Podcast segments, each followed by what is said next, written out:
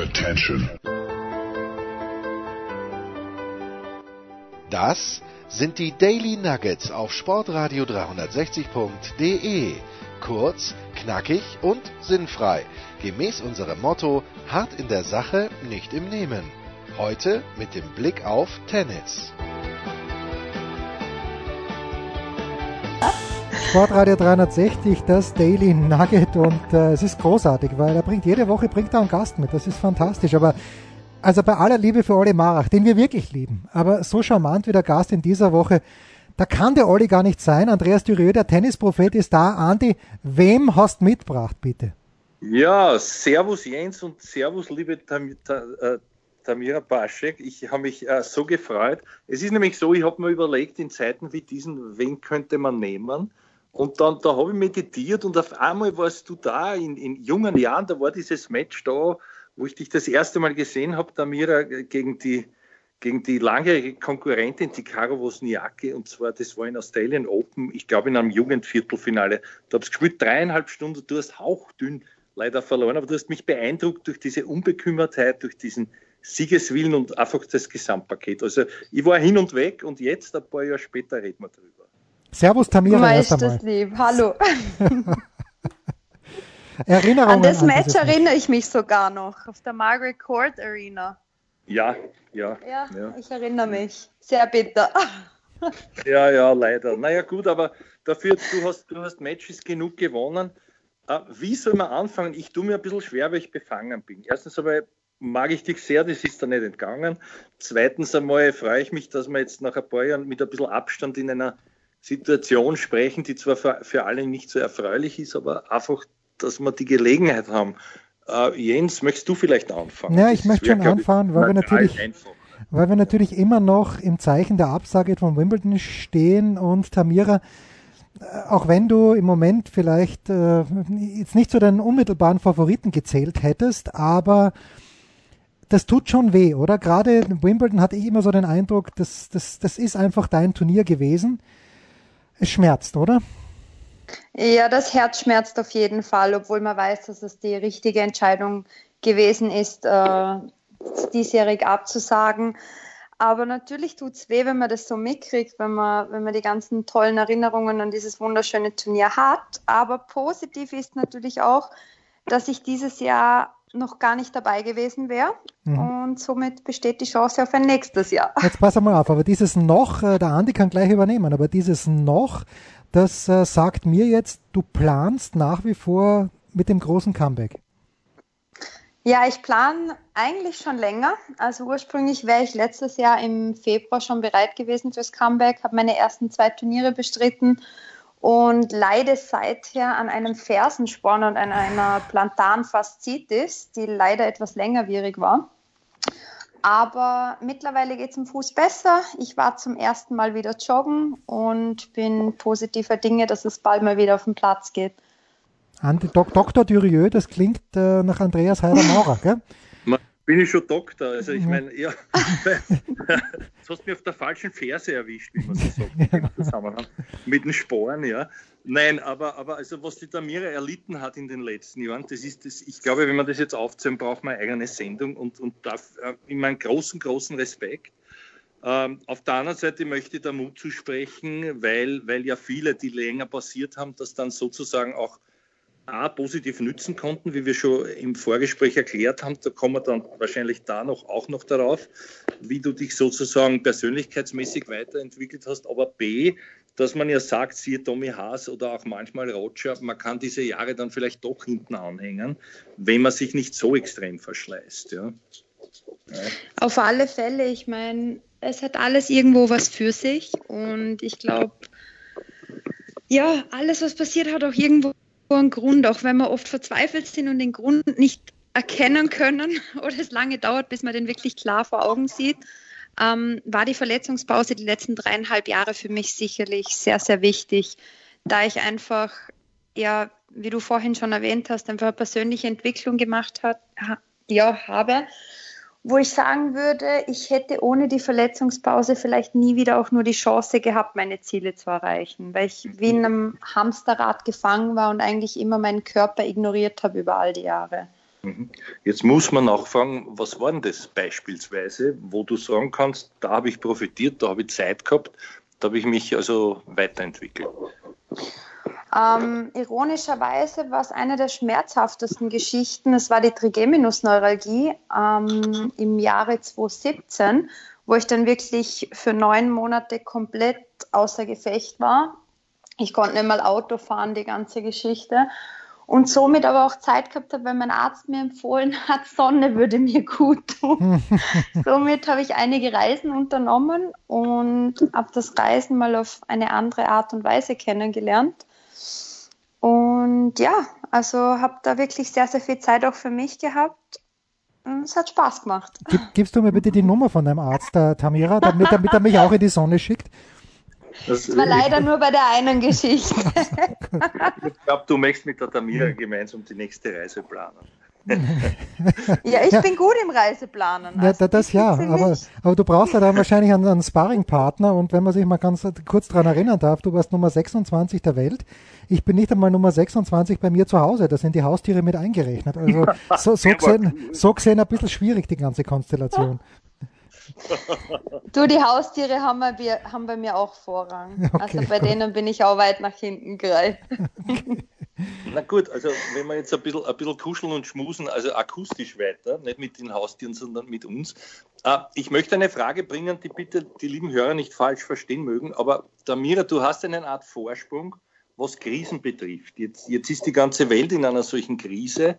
Wie siehst du das daher? Vielleicht sagen wir, Kummer gewöhnt, ja, sozusagen? Ja, an der Geduld mangelt es mir jetzt mal nicht. Das habe ich über die letzten Jahre wirklich gelernt, geduldig zu sein und ja, was mit der Zeit anzufangen, mit, die man hat. Aber ich muss sagen, es ist schon eine sehr seltsame und keine einfache Zeit im Moment. Also man merkt es auch wirklich, wenn man jetzt mal joggen geht oder wenn man auch einfach nur auf der Terrasse sitzt, wie man die Vögel hört, wie man kaum Menschen sieht. Das erinnert einen wirklich an die Kindheit, an die 90er Jahre, wo man keine Flieger am Himmel sieht. Also die, ja, es ist ganz, ganz, ganz komisch im Moment. Mhm. Was ist vielleicht trotzdem was Positives, was du, was du siehst? Um, ähm, das Positive ist auf jeden Fall, dass es jetzt mit dem Comeback nicht stresst. Hm. Zeitlich für mich gesehen. Und ja, ich meine, das Positive ist schwer aus der Situation rauszunehmen, aber ich glaube, dass uns die Natur sehr dankbar ist im Moment. Dass wir vielleicht wieder lernen, anders mit dem Ganzen umzugehen. Bewusster. Darf ich mal nach den Eckpfeilern im Moment fragen, Andi, wenn ich darf? Äh, wo bist du gerade, also Tamira, wo, wo lebst du und wie bist du aufgestellt äh, bei dieser Vorbereitung aufs Comeback? Wer trainiert dich? Hast dann Physio, hast dann Konditionstrainer noch dazu. Wie soll das Ganze ausschauen? Also ich lebe immer noch äh, an meinem Geburtsort in Dornbirn. äh, in Vorarlberg. Also in der Schweiz also, gut, ja. Gut. Ja, ja, genau, genau. Das, ja, im Moment komme ich nicht einmal mehr in die Schweiz. ja, ja, ja, gut, das, das Wichtige ist, dass du wieder rauskämest. Also sei froh, dass du nicht reinkommst. Ja, ähm, na, mein Freund, der kam vorletzte Woche an und er musste zu Fuß über die Grenze. War nichts mehr mit vom Bahnhof abholen. Aha, okay. Aber hoffentlich, ähm, hoffentlich hört na, die Zollwache nicht, nicht vorletzte, mit. Vor, vor drei Wochen bald war. Die vorletzte war das nicht, es war vor drei Wochen schon wieder. Aber ja, ist nicht so lustig. Aber bezüglich Trainingsumfeld ähm, bin ich aufgestellt. Ich trainiere im Campus in Dornbirn mhm. und habe da ja, zwei zuständige Trainer eigentlich. Einmal ein Haupttrainer Joachim Kretz und unter anderem ein Fitnesstrainer auch vor Ort, Physio, Masseurin. Also die haben so ein Gesamtpaket eigentlich, wo, wo man sehr gut aufgehoben ist. Und was für mich auch wichtig war, dass ich einfach zu Hause trainieren kann. Mhm. Der Joachim, ein super Mann. Also ich kann mich noch erinnern, der hat wirklich viel weitergebracht. Armin Fischer, und, und auch, auch mit, mit Oswald Philipp damals und der, ja, Supermann, gell? Also für mich auch sehr wichtig, weil das einfach jetzt schon längere Zeit begleitet hat. Also er hat mir auch schon 2015 auf 16 und 16 auf 17 in der Offseason geholfen, mhm. wo er damals eigentlich gar nicht mein Trainer war, aber hat da mitgearbeitet in der Offseason und ja, also die Zusammenarbeit hat mir Spaß gemacht und mir war einfach auch wichtig, jetzt fürs Comeback eine Person an der Seite zu haben, wo es Vertrauen da ist, mhm. wo man das nicht wieder von neuem aufbauen muss, wieder jemand, der einem neue Inputs gibt, sondern einfach jemand, der, der dein Spiel kennt, der deine Persönlichkeit kennt und der weiß, in welche Richtung es gehen soll, der deine Ziele kennt, der die letzten Jahre auch die Pause miterlebt hat. Und es war für mich ganz wichtig, dass ich, dass ich so ein Umfeld habe und vor allem auch in der Nähe von meiner Familie und meinen Freunden. Mhm. Wenn wir vielleicht zurückgehen in, das, in dieser ganzen Reihe, du hast 2015 erwähnt. Was würdest du denn sagen, war deiner Ansicht nach so die erfolgreichste Zeit? Ich meine, du warst zweimal Viertelfinale Wimbledon, das muss man sich mal vorstellen. Einmal aus dem Nichts heraus, ja. Und, und das andere Mal auch so als Siegerin von Eastbourne, Achtelfinale Wimbledon, schon ganz, ganz jung, kann ich mich noch erinnern. Du warst so ein richtiges Wunderkind. Ich glaube, der erste WTA-Titel mit 15 in Porto Roche. Ne? Mhm. Ja, wenn man da so zurückdenkt, ich meine, wie, wie war das für dich selber? Weil das, du hast so unbeeindruckt gewirkt, so selbstverständlich hat das alles ausgeschaut und irgendwie ganz, ganz schwer im Nachhinein einzuordnen. Wie war denn das für dich selber, dieser, dieser Hype, der dann auch entstanden ist? Ja, das war auch wirklich so. Also ich war total unbekümmert. Das war mir eigentlich ziemlich egal, was da gerade passiert. Ich habe einfach Tennis gespielt. Das war meine Leidenschaft oder ist meine Leidenschaft. Und ich glaube einfach in so jungem Alter merkt man das alles gar nicht so. Der Hype in den Medien, der Druck von außen. Also ich habe das selber persönlich nie als Druck aufgefasst. Je älter man wird, desto mehr Sorgen macht man sich, desto bewusster wird einem all das, desto mehr kommen Ängste, Gedanken, Zweifel, all die ganzen Geschichten. Aber ich glaube, ich hatte so zwei, drei Peaks in meiner Karriere. Ich würde sagen, so im Alter von 16, wo so mein erstes, 15, 16, wo mein erstes Jahr auf der Tour war. Ähm, dann würde ich sagen, so zwischen, ja, klar, 2008, 2009, 2010 waren einige Verletzungen, aber ich habe trotzdem solide gespielt und war, war wieder in Top 50. Aber dann so der wirkliche Höhepunkt in meiner Karriere war zwischen 2010 und 2012. Mhm. Das würde ich, würde ich sagen, dass ich da auf jeden Fall mein bestes Tennis gespielt habe zu der Zeit. Ich kann mich erinnern, auch das möchte ich auch nochmal ansprechen. Entschuldige Jens, das ist mir wichtig, da ja, war bitte, ich bitte, bitte. dabei. Und es war dann schon ganz, ganz spät am Abend, das war Wimbledon und da hat man, ich glaube, da war das, das Dach schon, oder? Oder was war da, Tamira? Es hat geregnet, eine Partie jedenfalls gegen die Caro Wozniacki, die du gewonnen hast. Sensationell, erste Runde. Das war deswegen sensationell, weil die halt ganz weit vorn war im, im World Ranking. Andererseits, du hattest Eastburn davor gewonnen. Kannst du dich nur erinnern an die Partie? Und, und, wie, und wie, wie war das genau? Und ob ich mich daran erinnern kann. Ich weiß noch, ich bin aus Eastbourne gekommen, habe vor dem Finale in Eastbourne habe ich die Auslosung in Wimbledon mitbekommen. Und damals hat die, die Alex Wozniak auch noch gespielt und ich so, okay, gegen wen spiele ich Wozniak oder Wozniacki? und dann hat Mama gemeint, ja, Wozniak. Und ich so, ah ja, okay, cool. Vom einen Finale zur quasi ersten Runde, wo, wo auch so ein Finale sein könnte. Und bin dort angekommen und ich weiß noch, wir waren, glaube ich, fünftes Match auf Platz zwei nach, glaube ich, drei Herren-Matches. Mhm. Und Del Potro hat, glaube ich, vor mir gespielt hat ewig gespielt und es ging irgendwie von null, zwei Sätze auf zwei beide. Und es wurde dunkel und ich habe mir nur gedacht, okay, jetzt bin ich gespannt, inwiefern die uns verschieben oder nicht. Und dann wurden wir auf dem Center Court verlegt. Und für mich war aber klar, dass da wir mit offenem Dach begonnen haben, dieselben Regeln gelten wie bei Outdoor-Matches. Also wie bei jedem anderen Match. Und die haben uns dann zu spielen, also wir haben dann angefangen zu spielen, es war zwei beide, hat es angefangen zu nieseln, also Regenunterbrechung, wir kamen vom Platz. Und die meinten dann, ja, nach der, Regenblau oder nach der Regenpause geht es weiter, sie machen das Dach zu und wir spielen weiter. Und ich habe gesagt, ja, schön, aber ohne mich, weil das sind nicht die Regeln. Und dann haben sie diskutiert, hinher vom Turnier aus und dann stand dann doch fest, ja, na, geht doch nicht weiter, am nächsten Tag geht es weiter. Dann bin ich aufgestanden in der Früh, dann habe ich da die Medien gelesen und es standen die Headlines drinnen von der Nichtnominierung von Olympia. Und das wäre ja bei mir das zweite Mal gewesen, trotz Qualifikation. Mhm. Und da weiß ich noch, wie heute ich im Bett liegen bin. Ich glaube, ich habe eine Stunde durchgeheult. Mhm. dann habe ich mir gedacht, okay, super Vorbereitung fürs Match heute. Und ja, dann war es eines der Matches, wo ich nie vergessen werde. Schlussendlich mit geschlossenem Dach, da es dann auch wirklich geregnet hat den ganzen Tag. Ähm, aber insofern regelkonform, also hat das alles passt und es waren einige Gänsehautmomente dabei, muss ich sagen, bei dem Match. Ja, du kannst, ich, ich kann mich erinnern, diese, mein Rückflugticket war gebucht an dem Tag, als du die, die, die Wickmeier geschlagen hast im Achtelfinale. Das war auch ein mhm. Match, wo auf Messerschneide, das auf Messerschneide gestanden ist. Und ich habe es dann nicht mehr gesehen. Jetzt, jetzt klingt es blöd, wenn ich sage, ein paar Jahre später, 2012, kannst du mir den Schluss erzählen. Aber wie, wie hast du das geschafft? Du hattest damals eine, eine Attitüde, die man fast nicht erklären kann, diesen sogenannten Flow von außen. Da hat man sich gedacht, okay, irgendwie wird sie das schon backen, irgendwas wird es auspacken und genauso war es dann auch, dass, dass du wichtige Partien eben gewinnen konntest. Ja.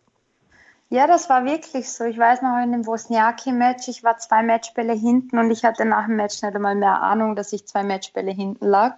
Und in dem Moment war es wirklich so, okay, Rückhand Longline. Das war alles, an was ich gedacht hm. habe. Und das, das macht ja wirklich auch einen Champion aus, wenn man sich die ganz großen Namen ansieht, wie oft die in heiklen Situationen sind. Und irgendwie geht es dann doch immer gut, weil sie einfach die Confidence und den Flow-Zustand haben, dass sie genau in diesem Moment sind, dass sie dieses Selbstvertrauen haben und auch in taffen Situationen den, den kühlen Kopf bewahren, dass sie genau dann ihr Bestes abrufen und die richtigen Entscheidungen treffen. Mhm.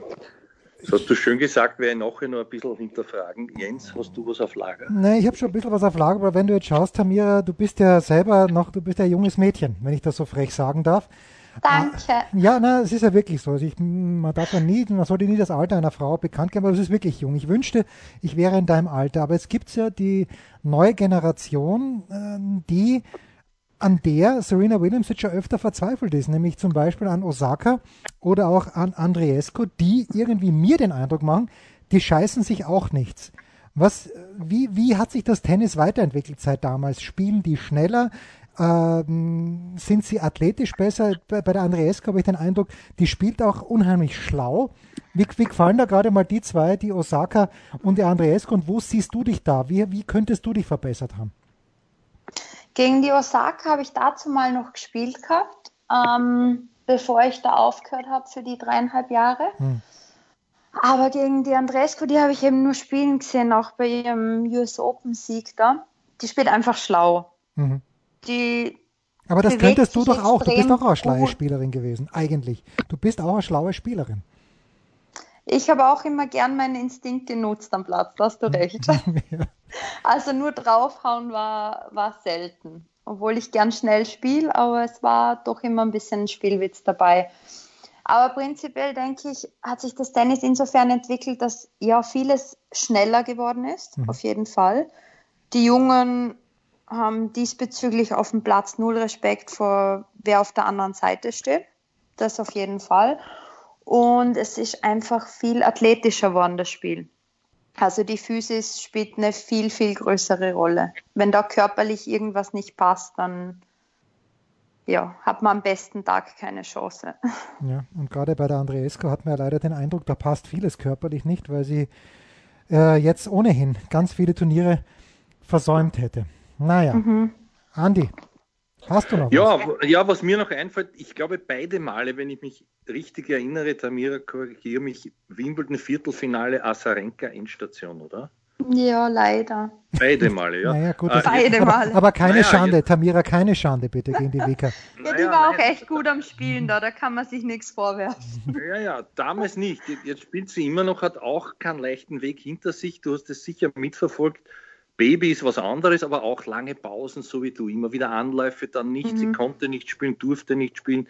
Mit dieser langen Durststrecke. Äh, ist, es, ist es irgendwo, sind es auch Gedanken, die dir bekannt vorkommen, beziehungsweise wo würdest du dich denn sehen, wenn man sie, ich, ich schätze jetzt einmal über den Daumen, wieder um Nummer 50 in der Welt ungefähr äh, platziert wüsste oder wo, wo sie da schon wieder war nach dem Comeback? Ne? Wo ich sie sehen würde? Nein, du dich selber. Wenn, ah, wenn wo du, ich mich du, sehen wenn würde. Wenn du dich vielleicht, jetzt stell dir vor, die Krise ist vorbei, stell dir vor, es sind eineinhalb Jahre um oder zwei oder wie auch immer, wo, wo siehst du dich noch einmal realistischerweise?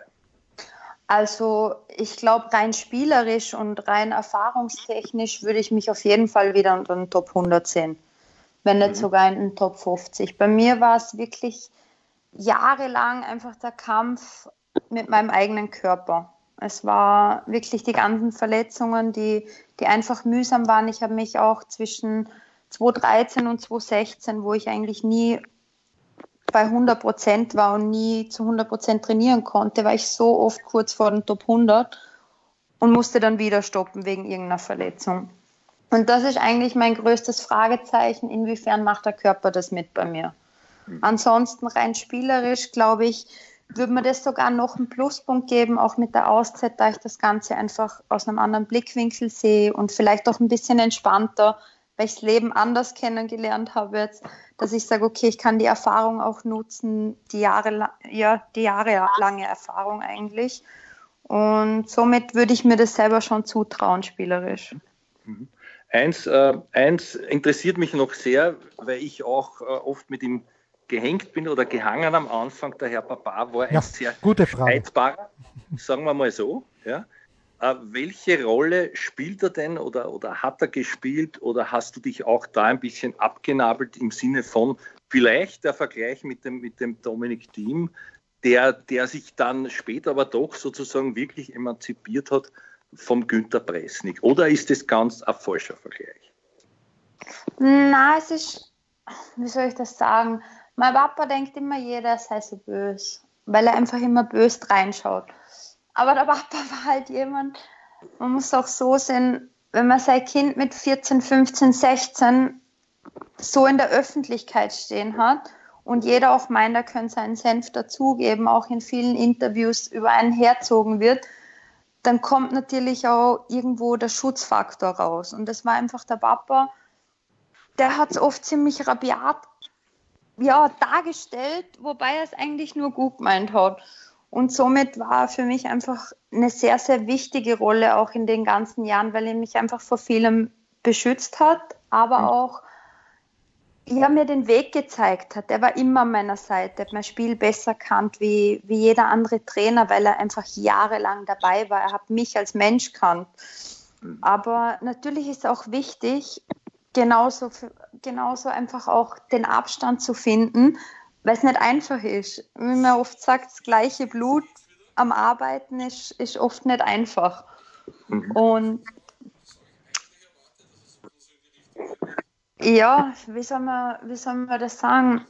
Es war dann auch wichtig, dass, dass ich auch meinen Weg gehe, weil sich ja jeder weiterentwickelt. Also ich bin auch nicht mehr der Mensch, wo ich war mit irgendwie 15 oder mit 21. Mhm. Und ja, mir einfach mittlerweile auch menschlich ohne Tennis einfach ein super Verhältnis haben und das mich sehr glücklich macht, dass das über die Jahre sich so entwickelt hat, wie es sich entwickelt hat. Ich meine, wir haben untereinander nie ein Problem gehabt. Mhm. Na, ich habe ja auch, er war einer, mit dem man reden konnte. Also wir haben ja dann auf, auch oft uns ausgesprochen und so weiter und, und trotzdem gab es immer wieder dann Dinge, wo ich mir gedacht habe, du hättest das Interview gegeben. Er hat gemeint, jetzt ist der Zeitpunkt schlecht. Also so Kleinigkeiten halt, ist, ja. ja eigentlich, eigentlich wurscht, aber interessant. Das klingt nach Papa. Ja, ja aber interessant eigentlich, und was nur so als Jux und Tollerei ist es mir vor, ist ja wurscht, ja, im Nachhinein ist, ist er dann halt, aber, aber mein Gott, wir haben, wir haben uns, er war immerhin so Ich hätte es auch anders gemacht, viele Dinge bezüglich Interviews und Medien ja, und die ganze Geschichte, ja, aber, aber dass ja. wir gesagt haben, du, wir reden drüber und nächstes Mal, das passt schon, ich bin dann halt vor, vorher zu ihm hin und dann hat das eh funktioniert, aber, aber mir darf, wie würde einfach interessieren, ob er dann auch sie Caro, da war ja auch immer der Papa immer bis zum Schluss noch mit dabei. Und, und da mhm. hat es gedacht, okay, ein Trainer, ja, lieb und nett, aber in Wahrheit ist das ein Sparringpartner, weil die macht dann eh, was der Papa ihr sagt. Also ist das noch so ein Verhältnis oder, oder gar nicht mehr, mehr dann zu erwartenderweise? Also jetzt, nein, im Moment überhaupt nicht mehr. Das haben wir, haben wir eigentlich beide nicht vorgehabt. Aber ich verstehe zum Beispiel Spieler wie jetzt Caro, wo wo das über Jahre so gut funktioniert hat, ähm, dass da das, Vertra das Vertrauen einfach auch so intensiv und so gut ist, dass man das dann auch weiterführt über die Jahre. Und ja. ja, es ist in dem Beruf auch so, dass nicht jeder gut mit einem meint, auch trainermäßig. Und auch ich meine zehn Trainerwechsel gehabt habe, wo ich sage, das ist eines oder es ist eines der Dinge, wo ich sehr bereue, dass ich so viele verschiedene Inputs gekriegt habe. Würde ich zurückgehen können in der Zeit, hätte ich gesagt, ich nehme mal vielleicht ein, zwei, drei Trainer während den ganzen zehn Jahren und in der Zeit einen Papa dazu. Das hätte mir vollkommen gereicht. Aber mhm. ja, da verstehe ich jetzt a Caro, dass die sagt, ich weiß nicht, sie hat damals zu mir gesagt, boah, I cannot take these coaches for more than three weeks. Hm. Sage, ja.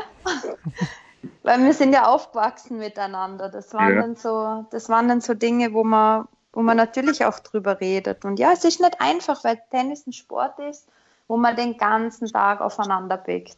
Und mhm. da muss man wirklich auch einen Rhythmus finden, zu sagen, okay, wo ist meine Zeit, wo brauche ich Zeit allein, wo esse ich jetzt lieber Room Service, anstatt dass ich mit dem Team essen gehe, mit dem Ganzen. Und das sind so die kleinen Sachen, wo man natürlich auch sich entwickelt oder sich besser kennenlernt, je älter man wird. Ja. Ich, ich sage es nur so rein, äh, Jens, man hört da irgendwas im Hintergrund relativ laut, was immer es ist. Ich, ich bin es nicht. Hm. Ich auch nicht. Als wäre es irgendein ein anderer äh, Sender oder so. Ja, ich mich. Jetzt ist es weg. Ja, ja. Wir, äh, lass, lass, äh, nur weil du es nochmal erwähnt hast, also Caroline Wozniacki ist ja Anfang des Jahres zurückgetreten, ist aber gleich jung wie die Tamira. Man vergisst halt einfach, ihr seid so früh auf die Tour gekommen, auch die Caro, dass man sich denkt, die war ewig dabei und dabei ist sie noch nicht einmal 30. Jetzt habe ich es doch gesagt. Mhm. Tamira, ich bedanke mich ganz, ganz herzlich bei dir. Es war eine ganz, ganz große Freude. Ich, ich, ich kann es kaum erwarten, bis du wieder zurückkommst auf die WTA-Tour. Wir können alle nicht erwarten, bis die WTA-Tour zurückkommt, aber das ist ein ganz anderes Thema. Danke, Tennisprophet. Das war unser Daily für heute. Wir schauen mal, wie es weitergeht. Das waren die Daily Nuggets auf Sportradio 360.de. Versäumen Sie nicht alle anderen Podcasts aus unserer sympathischen Familienwerkstatt. Schon gar nicht die Big Show. Jeden Donnerstag neu.